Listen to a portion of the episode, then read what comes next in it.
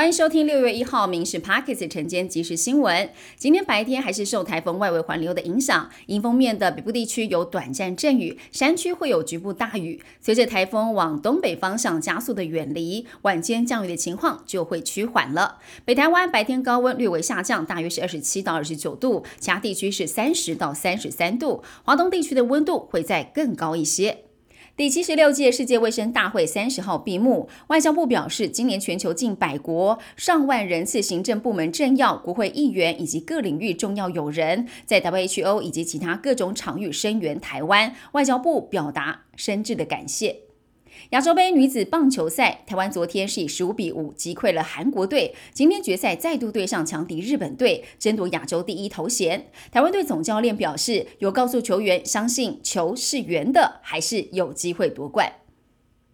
卫福部食药署四月底预告每家牛肉及产品之进口规定，预告期三十天已经过了。十五项意见当中，三项是反对意见。农委会防检局表示，这次开放的加牛仅是全龄牛肉，排除相对高风险的脑髓等等物质。什么时候会正式公告开放，会再跟食药署讨论进行评估。餐饮业在疫后出现了人才荒，王品集团对没有餐饮经验的人开出了起薪三点七万，店长、主厨平均九万的高额薪水。知名小笼包店鼎泰丰除了连三年加薪之外，外场的服务员也开出了起薪四万五到四万八的高薪。六月一号起，更是全体员工加薪百分之三到百分之六。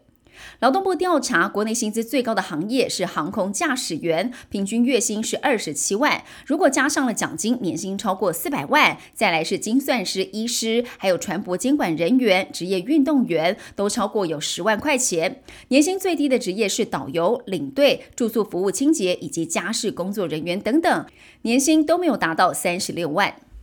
北北基桃共同推动机北北桃一千两百元定情票，在六月十五号预购，七月一号开通来使用，三十天内可以不限次数搭乘双北捷运、机场捷运、台铁、国道客运以及市区公车，享有双北市 U Bike 前半小时以及桃园市 U Bike 前一小时免费的优惠。青春动资券每年常态性针对十六到二十二岁青年来发放五百元的面额，采电子钱包的形式。今天起上网登记领取，可以用来做运动、看比赛或合作店家消费抵用。但是不少民众抱怨，适用对象年龄太过狭隘。云林县口湖乡前乡长林哲林涉嫌向光电业者收贿了四百万元，云林地院一审判决出炉，判他有期徒刑十年，褫夺公权八年。判决书当中，法院还提到，他身为地方首长，应该为地方谋利，没想到起心动念，仿佛是云林版的官场现形记。第四波新冠疫情来势汹汹，中重症案例数量跟四月相比增加了一倍，预估疫情将会延续到七月中旬，到时候将累积两百一十万人感染。疾管署持续要求医疗机构、医事机构以及老人福利机构三处，还是要强制来佩戴口罩。过了七月再研议是否放宽。